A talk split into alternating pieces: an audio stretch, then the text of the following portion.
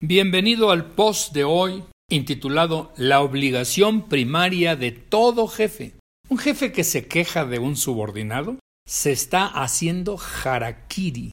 Un jefe que se lamenta de un colaborador está exponiendo su propia ineptitud. Un jefe que no logra resultados no puede culpar a sus colaboradores.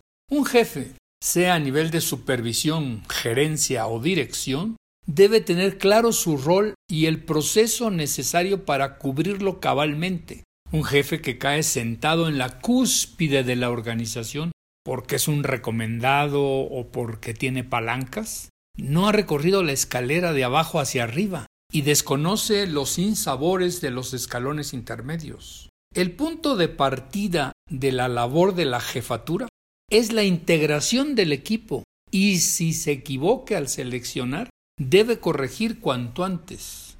No siempre es posible. Es frecuente que a un jefe lo nombren y le entreguen armado el equipo, pues con ellos tiene que trabajar.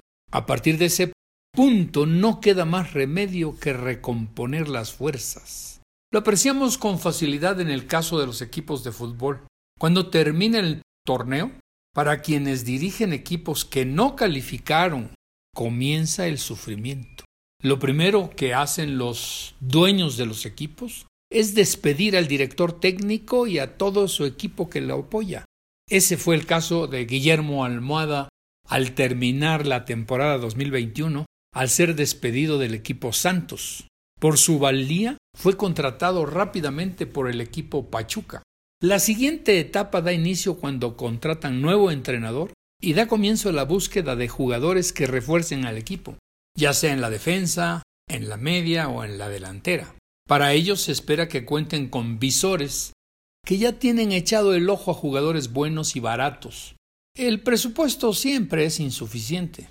En el mundo del fútbol no hay tiempo para desarrollar jugadores en proceso. Es preciso traer jugadores que complementen las fuerzas existentes.